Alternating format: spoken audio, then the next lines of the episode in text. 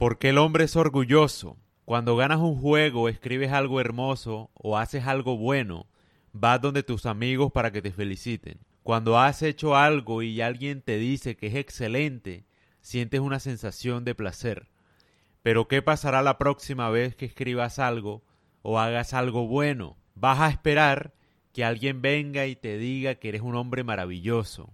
Y si nadie te lo dice, entonces ya no vuelves a escribir, a pintar, ni hacer nada porque nadie está ahí para felicitarte. Depende del placer que otros te dan para hacer algo. ¿Y qué pasa?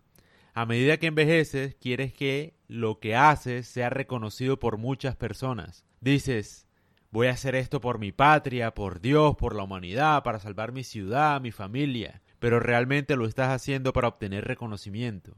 Y con el reconocimiento crece el orgullo. Por eso cuando haces algo buscando aprobación, no vale la pena hacerlo.